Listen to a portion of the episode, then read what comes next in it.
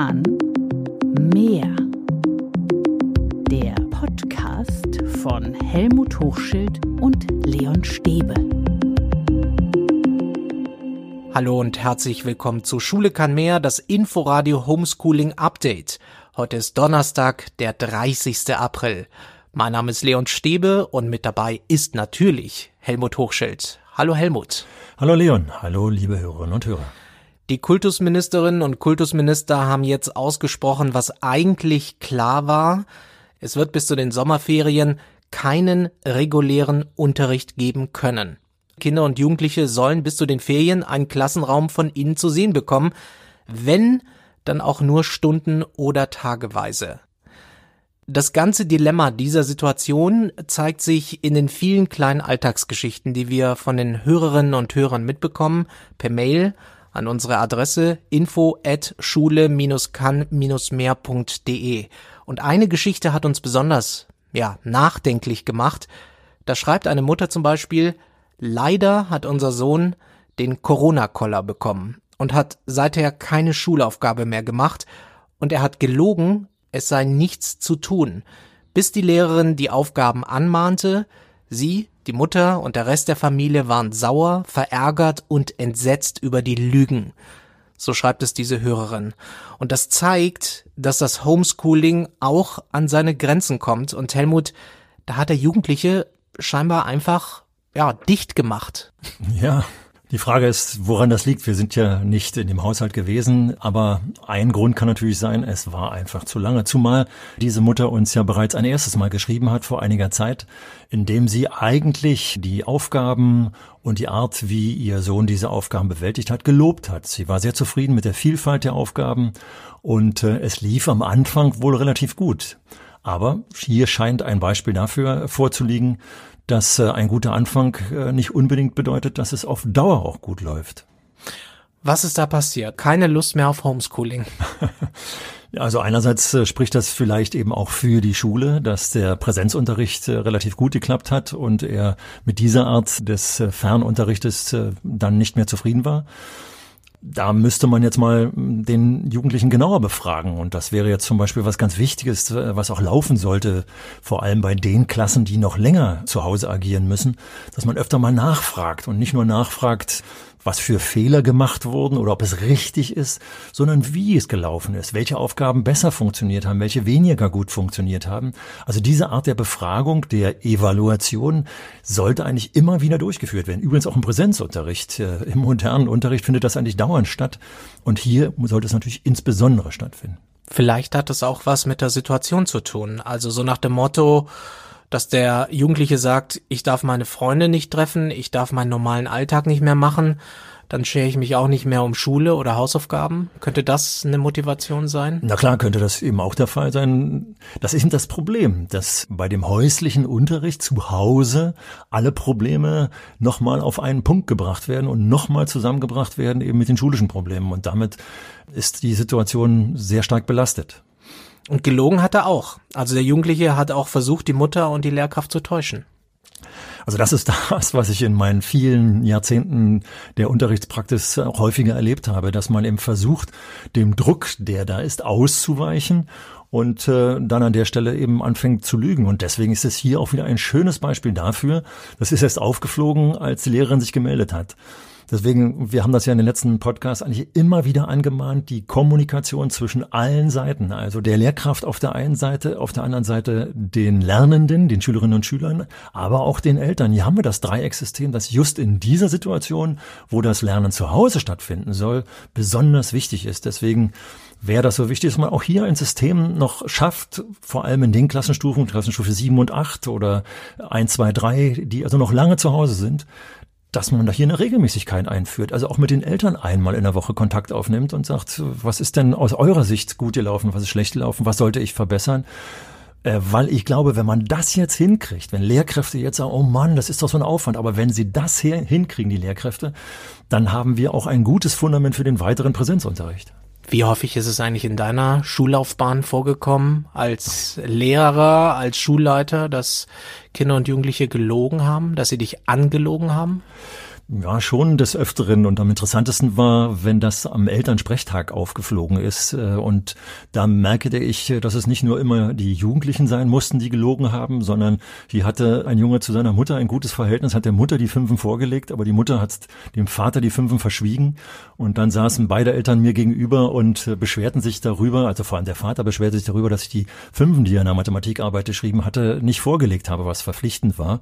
Und ich dann zum Schrank gegangen bin und das auf den Tisch gelegt habe habe und dann sah der Vater die Unterschrift der Mutter oh auf der Mathematikarbeit. Also wir merken schon, dass Kommunikationsstörungen, die im System sind, also auch im System Elternhaus sein können, dann plötzlich uns auf die Füße fallen. Und deswegen ist es so wichtig, transparent in alle Richtungen zu kommunizieren. Was ist denn dein Rat an die Mutter oder auch an andere Eltern, die Ähnliches erlebt haben? Manche Hörerinnen und Hörer wird vielleicht schon nerven, wenn immer wieder das Wort Kommunikation fällt, aber das ist das einzige Lösungsmittel, was wir haben. Also hier scheinen ja doch zwei Dinge im Argen zu liegen. Einmal die Kommunikation innerhalb der Familie sollte thematisiert werden. Also da will ich jetzt nicht hier Familienberatung betreiben, aber das Abendessen zu nutzen, äh, Mensch, was hatte ich denn da geritten und äh, das zu thematisieren. Du hast vorhin so einige Ideen gebracht, was den Sohn eigentlich bewegt haben könnte, jetzt zuzumachen. Das sollte man einfach rauskriegen und gucken, ob man eine Abhilfe schafft. Aber viel wichtiger bei unserem Thema Schule kann mehr, tatsächlich die Kommunikation mit der Schule zu suchen, also hier mit der Lehrkraft zu suchen, die da angemahnt hat. Und äh, ja, den Jugendlichen dazu zu bewegen, mit der Lehrerin in Kontakt zu treten, also sich zu entschuldigen oder die Begründung zu liefern oder vielleicht konstruktive Vorschläge zu machen, wie Aufgaben aussehen könnten, die ihn mehr motivieren könnten. Interessant ist, dass die Mutter ja auch geschrieben hat, dass sie sich dann in der Nachbarschaft umgehört hat bei anderen ja. Eltern und dann gemerkt hat, ihr Sohn ähm, ist eigentlich gar kein Einzelfall, also dass das häufiger vorkommt. Also die Motivation bei Kindern und Jugendlichen ist gerade sehr, sehr schwer zu halten, das muss ja. man auch sagen. Und auf der anderen Seite macht die Mutter jetzt hier eben auch die Erfahrung, die wir im Leben ja gesellschaftlich überall die Erfahrung machen, dass wir sagen, äh, wenn uns etwas belastet ist, ist es immer gut, sich mit anderen Menschen abzugleichen. Man wird feststellen, man ist nicht der Einzige und kann dann eventuell über die Kommunikation mit den Gleichbelasteten überlegen, was man besser machen kann oder gemeinschaftlich machen kann. Wäre ja ein Ding, wenn zum Beispiel in der Nachbarschaft auch ein Mitschüler von ihm säße und man jetzt hier gemeinschaftlich einen Austausch betreiben könnte. Und wenn das nicht der Fall ist, dann initiiert man ihm in, in die andere Richtung. Aber von diesen Geschichten, Helmut, gibt es zigtausende gerade, Millionen Elternhäuser, wo es überall ganz individuelle Probleme gibt, wo es knirscht, wo es Druck gibt ja, wichtig ist, glaube ich, zu sagen, jeder und jede erlebt gerade irgendwelche Probleme und mhm. man muss die irgendwie angehen, umgehen damit. Wo kann Schule da helfen? Ja, einfach das Gesprächsangebot zu machen. Wir sind nun mal tatsächlich eben nicht nur zur Wissensvermittlung da, sondern in allen Schulgesetzen, in allen Bundesländern steht, dass Erziehung im Mittelpunkt auch steht, neben der Wissensvermittlung. Und das bedeutet, wer erzieht denn hier? Die Lehrkräfte im schulischen Bereich und die Eltern im häuslichen Bereich. Und wir kriegen die besten Ergebnisse in diesem Bereich, indem wir gemeinsam miteinander arbeiten. Das heißt also gerade bei Jugendlichen, bei denen immer mal wieder Probleme, Verhaltensprobleme, Probleme des Lügens, Probleme mit der Psyche auftauchen, dass man ins Gespräch geht und zwar in beide Richtungen. Also auch die Eltern bitte ich hier an der Stelle nochmal ganz klar zu sagen, nehmt doch den Kontakt mit den Lehrenden auf, nicht fordernd, sondern einfach zur gegenseitigen Beratung. Aber diese Probleme brechen jetzt in dieser Corona-Pandemie ja. besonders auf. Da sind wir ja an der Stelle, dass in der Krise tatsächlich die größten Probleme immer dann besonders aufbrechen. Und wenn es Kommunikationsprobleme und diese Schwelle zwischen Eltern und Schule ist hoch, wenn es Kommunikationsprobleme gibt, dann treten sie hier besonders auf. Und deswegen greift zum Hörer, greift zur Mail, keine Forderungen aufbauen, sondern hier klare Beschreibung der Situation und zu gucken, ob man die Situation gemeinsam bereinigen kann. Die Mutter plädiert ja auch dafür, dass sich die Kinder und Jugendlichen zuerst über die Emotionalität der Situation austauschen können. Also wenn dann die Kinder wieder an die Schulen dürfen, schrittweise dürfen sie das ja. Also dass die Schüler auch etwas loswerden dürfen und können. Das muss jetzt auch irgendwo äh, der Punkt sein. Also dürfen, können, eigentlich aus der pädagogischen Sicht müssen. Sie müssen etwas loswerden dürfen. Das ist allen Pädagogen klar eigentlich, dass Lernen nur auf einer emotional bereinigten Ebene stattfindet. Also wenn ich stark belastet bin, kann ich nichts lernen. Und das bedeutet, dass auch Aufgaben, solange eben das häusliche Lernen hier gefördert wird, Aufgaben vermittelt werden müssen, wo sich auch jemand in der Aufgabe entlasten kann. Also freies Schreiben zu bestimmten Situationen. Und die ersten Klassen kommen jetzt in die Schulen, dass es ganz wichtig ist, dass natürlich jetzt auch in der Schule das aus meiner Sicht das Erste sein muss, das verglichen wird. Ob man, man kann von der völlig unproblematischen Arbeitsebene losgehen. Wie war es denn eigentlich bei dir zu Hause? Bis hin zur emotionalen Situation. Wir haben schon darüber gesprochen, in der Krisensituation ist eine gesundheitliche Krise. Was ist da ein gesundheitliches Problem bei euch aufgetreten? Total wichtig. Das bringt mich zur Mail von Lothar. Er bringt eine eigene Perspektive rein. Lothar ist nämlich Lehrer aus Brandenburg. Er ist Ü60, wie er schreibt, zählt sich selber zur Risikogruppe und er macht sich Sorgen und schreibt wörtlich, ich vernehme kaum offen vorgetragene Schutzmaßnahmen oder Einsatzstrategien für Risikogruppen in der Lehrerschaft, weder durch das Bildungsministerium noch durch das Schulamt. Zitat Ende. Also das ist dann die andere Sicht, die andere Perspektive. Da ist ein Lehrer, der sich Sorgen macht. Ja, also wir haben eben ja auch gerade im Vorfeld äh, immer in die Elternhäuser geschaut, weil da findet ja der Lernprozess statt äh, richtig ist, wir müssen eben auch äh, zu den Lehrenden schauen, die ja häufig tatsächlich auch allein zu Hause im Moment sitzen, was auch eine blöde Situation ist. Nicht umsonst äh, spreche ich immer davon, kommuniziert, kommuniziert, kommuniziert. Das heißt also, meine Hoffnung ist, dass auch Lehrkräfte immer mal wieder miteinander kommunizieren und nicht nur in Richtung der Elternhäuser, also da, wo das Lernen stattfindet, sondern auch mit ihren Kolleginnen und Kollegen. Hier ist mir ganz wichtig, dass gerade so Best-Practice-Beispiele mal wieder benannt werden. Aber Sorgen, das ist ja das genau, was uns eint, gesellschaftlich eint. Das ist das, was ich immer auch sage. Hier kommt Gesellschaftsrelevanz auch in die Schulen. Das heißt also, die Sorge ist ganz berechtigt, die er hier sagt, und die sollte dann eben auch einfließen. Einfließen in die Kommunikation mit den Jugendlichen, einfließen in die Kommunikation mit den Eltern und mit seinen Kolleginnen und Kollegen.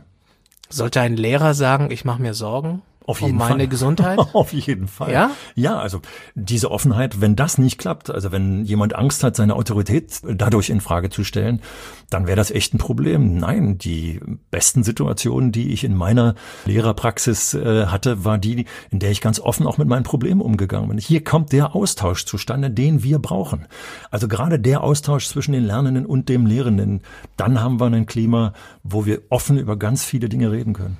Aber es wird Lehrkräfte geben, die auch deshalb ausfallen, die sich so viele Sorgen machen, dass sie sagen, ich bleibe lieber zu Hause.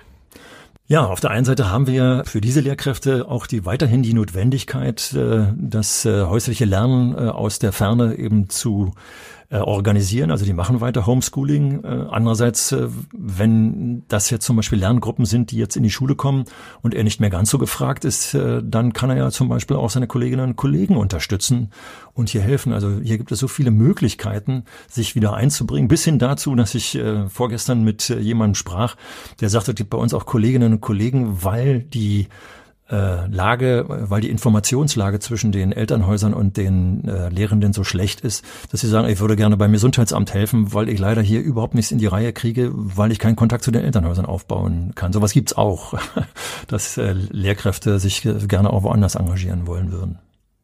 Und die dann sozusagen das Schulsystem verlassen und dann sich woanders engagieren, Wenn wo man eigentlich die jede Lehrkraft jetzt braucht. Ja, also das, das war nicht meine Idee, sondern das ist das, was ich ihm hörte und die Idee finde ich ja gar nicht so schlecht. Wenn tatsächlich äh, das System so verquast ist, äh, dass wir nicht in die Elternhäuser rankommen und dass die Versuche, die wir ja immer wieder vorgeschlagen haben, also nach Hause zu fahren, zum Telefonhörer zu greifen, nicht fruchten. Ich wollte nur sagen, es gibt Lehrkräfte, die zu Hause sitzen und sich nicht einbringen können, aus welchen Gründen auch immer, und die kamen auf die Idee, sich woanders einzubringen. Lothar schreibt, dass er damit rechnet, dass es auf dem Schulhof und davor, jetzt wo es mit dem Präsenzunterricht langsam wieder losgeht, zu schnell voll werden könnte und eine Abstandswahrung sei schwer kalkulierbar, denn die Schüler und Schülerinnen seien doch sehr heterogen zusammengesetzt, haben sich wochenlang kaum gesehen, außer die Kumpelkreise, die ohnehin kaum belehrbar seien. So schreibt es dieser Lehrer. Also es gibt Zweifel am Hygienekonzept und vor allem Zweifel, dass es so umgesetzt und durchgesetzt werden kann. Also zum einen nochmal ganz klar betont, es muss versucht werden, auch äh, mit den Jugendlichen in der Schule die Problematik so zu besprechen, dass sie einsichtig sind. Das ist das Erste. Trotzdem hat er recht, äh, genauso wie es in der Gesellschaft ist, ist es auch in der Schule so, dass es einige geben wird, bei denen es sehr schlecht funktioniert. Es gibt die Unbelehrbaren überall. Ja, ja, genau. Guck genau. einfach ist ein gesellschaftliches Problem. in die Stadt. Hast du völlig recht.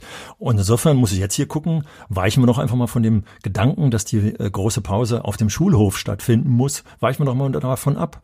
Ich kann die Sporthalle benutzen. Das heißt, ich könnte hier zum Beispiel sogar spielerisch Abstand wahren, indem ich Federballschläger austeile. Das ist ein Rückschlagspiel auf Abstand zum Beispiel. Also hier kann man auch Freizeitaktivitäten animieren, die automatisch den Abstand mit sich bringen. Andere Räume, die nicht genutzt werden. Aus einer Schule hört sich Kunstunterricht findet im Moment nicht statt. Dann kann ich zum Beispiel eine Teilgruppe in den Raum reinschicken und dann ist es vielleicht sogar ganz interessant, je nachdem wie lang die Pause ist, zu sagen, ihr könnt euch hier mit den Stiften auch künstlerisch äh, in dieser Pause betätigen. Was auch immer hier möglich ist. Also kreative Pausen einführen um die Möglichkeit, nun unbedingt äh, die Nähe zu suchen, äh, zu kompensieren durch andere Tätigkeiten. Also Kreativität wieder. Kreativität, aber was tun, wenn es zu wenig Räume gibt? Also wir holen ja jetzt die Kinder und Jugendlichen wahrscheinlich Schritt mhm. für Schritt immer mehr rein. Und wenn wir sie teilen, die Gruppen, oder mhm. dritteln sogar, dann brauchen wir Räume. Das ist das Schöne, dass wir jetzt Frühling haben und äh, das Wetter im Moment sogar relativ stabil gut ist. Das heißt, äh, auch aus äh, epidemiologischer Sicht ist raus ins Freie zu gehen das Beste, was man machen kann. Und da kann man auch wieder sehr unterschiedlich umgehen damit, dass man sagt, ich muss doch die Pause nicht für alle Schüler gleich machen, sondern ich kann jetzt zum Beispiel, wenn ich übrigens überhaupt eine Pause brauche, wenn die Jugendlichen nur drei Stunden in der Schule sind, dann ist die Frage, ob ich sowieso eine Pause außerhalb des Raumes brauche. Ich kann die Pause auch im Raum machen. Aber gehen wir mal raus, da gibt's tausend Möglichkeiten. Also zum Beispiel den Spaziergang äh, um das Gelände. Also wie oft habe ich jetzt Wandergruppen gesehen, die in Zweierpärchen Pärchen im Abstand von zwei Metern dann durch den Wald liefen. Das kann ich um das äh, Gelände einer Schule drumherum machen. Ich kann den Sportplatz, der in der Nähe ist, dazu nutzen. Also raus, raus, raus, äh, denn hier haben wir den Verdünnungseffekt. Äh, das heißt, es ist auch aus gesundheitlicher Sicht total richtig und wichtig. Lothar wünscht sich, glaube ich, auch mehr Unterstützung von der Verwaltung, von der Bürokratie, von dem Ministerium.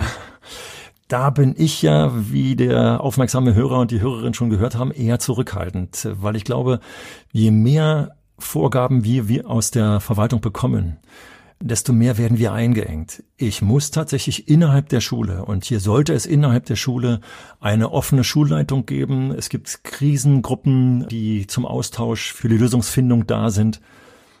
Das muss ich nutzen. Also zu warten, bis was von oben kommt, habe ich nie gemacht, sondern ich habe versucht, mit den Kolleginnen und Kollegen zusammen Lösungen zu finden, die auf unser System, auf unser Haus, auf unsere Schülerschaft abgestimmt waren. Das scheint mir wichtig zu sein. Und das ist eben wichtig, dass ich Kommunikationsmöglichkeiten innerhalb des Kollegiums schaffe. Aber man kann auch Lehrkräfte so unterstützen, dass man ihnen den Rücken frei hält, ihnen auch die Freiheit gibt, so zu handeln, wie sie es für richtig halten. Auch das ist ja ein Weg. Mit dieser Frage eröffnest du natürlich äh, eine bei mir offene Tür, dass ich sage, wenn dann auch noch von der Verwaltung kommt, findet kreative Lösungen. Wir unterstützen euch. Wir geben zum Beispiel äh, eine Möglichkeit äh, einer zusätzlichen gesundheitlichen Beratung, wenn ihr an Lösungspunkten seid, von denen ihr nicht ganz sicher seid, ob sie epidemiologisch oder mit den Hygienebedingungen übereinstimmen, dann haben wir hier Kräfte für euch, die euch beraten können. Aber ihr könnt erstmal frei entscheiden und wir beraten euch dann im Zweifel. Also heute hatten wir die Geschichte einer Mutter, die ihren Sohn kaum noch zum Homeschooling motivieren kann. Und die Geschichte eines Lehrers, der sich Sorgen macht, wie das jetzt überhaupt alles an den Schulen funktionieren soll. Zwei Geschichten, zwei Geschichten, die beispielhaft zeigen, wie groß das Dilemma ist, in dem wir gerade sind. Ja, und das ist gesellschaftliche Realität in allen Bereichen, die wir haben, wirtschaftlichen Bereichen, äh, Freizeitbereichen, medizinischen Bereichen.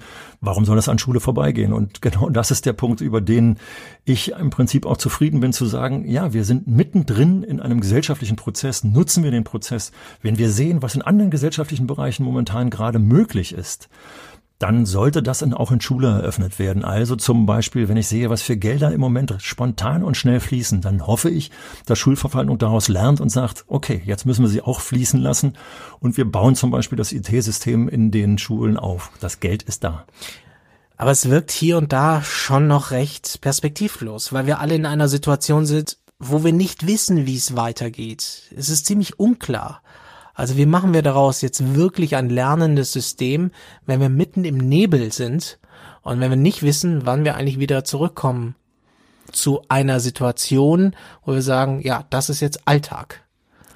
Ja, das Fordernde an dieser Situation ist, dass wir, wenn wir uns äh, Bildungswissenschaftler, aber auch Praktiker anhören, dann gibt es Perspektiven, das Modell Schule zu verändern. Und die Tatsache, dass wir jetzt gezwungen sind, das zu verändern, könnte dazu führen, dass wir eben tatsächlich neue Perspektiven aufmachen. Das könnte total motivieren, dass wir sagen, wir machen aus der Not tatsächlich eine Tugend. Ich weiß, das klingt jetzt total beschönigend, aber nur wenn es ins Produktive geht und nicht ins Defitistische geht, kommen wir voran und äh, fallen nicht wieder zurück. Aber es kann natürlich auch ganz anders ausgehen. Also meine Hoffnung ist, dass es nicht so ausgeht wie in dem berühmten Hühnerstall, in dem der Knall die Hühner dazu bringt, alle durcheinander zu fliegen, zu laufen, zu schweben, zu gackern und plötzlich dann wieder am alten Platz zu landen. Wichtig wäre, dass wir tatsächlich hier diesen Knall nutzen, um zu sagen, wir suchen uns neue Plätze, wir suchen Plätze, an denen wir Aussicht haben in eine bessere Zukunft, in eine Zukunft, die, ja, an die Gesellschaft angepasst ist. Die Gesellschaft muss sich verändern im Moment und verändert sich äh, in einem rasanten Tempo. Hey, Schule, mach mit. Und am kommenden Montag kommen vielerorts erstmal wieder die, unter anderem die sechsten Klassen rein, dann geht's weiter. Ja, das Schöne ist, dass das eigentlich eine schöne Perspektive ist. Äh, wenn wir jetzt in die zehn Klassen geschaut haben, die am letzten Montag kamen, äh, dann haben wir aus ganz vielen Schulen gehört, dass die Jugendlichen ganz entspannt gekommen sind, weil sie sich gefreut haben, aus diesem häuslichen, aus dieser häuslichen Enge herauszukommen. Also von daher können wir jetzt mit Freude die Sechsklässler und die Sechsklässlerinnen uns äh, anschauen. Ich denke, die sind dadurch, dass sie noch eher in der kindlichen vorpubertären Phase sind, noch offener. Und äh, schön wäre es, wenn jetzt hier auch schon noch ein Austausch stattgefunden hat, damit auch schon die Grundschulen sozusagen aus dem, was äh, in der Oberschule stattgefunden hat, gelernt haben. Also zum Beispiel die Sechsklässlerinnen und Sechsklässler mit einem herzlichen Willkommen am kommenden Montag zu empfangen. Und wir werden natürlich weiter über die aktuelle Situation an den Schulen, in den Familien diskutieren. Das ist Schule kann mehr, das Inforadio Homeschooling Update. Wir schauen, wie dieser schrittweise Mix aus Präsenz und Fernunterricht funktioniert, ob es funktioniert. Und deshalb freuen wir uns weiterhin über Feedback und über Erlebnisberichte. Gerne per Mail an info at schule-kann-mehr.de. Vielen Dank schon mal für die vielen Mails. Diesen Podcast gibt es auf allen Podcast-Plattformen, zum Beispiel bei Spotify, bei Apple Podcasts, in der ARD Audiothek und natürlich in der Inforadio App. Die nächste Folge gibt es am kommenden Dienstag und bis dahin wünschen Helmut Hochschild und Leon Stäbe ein schönes Wochenende. Ja, schönes Wochenende. Bis zum nächsten Mal. Tschüss. Schule kann mehr. Der Podcast von Helmut Hochschild und Leon Stäbe.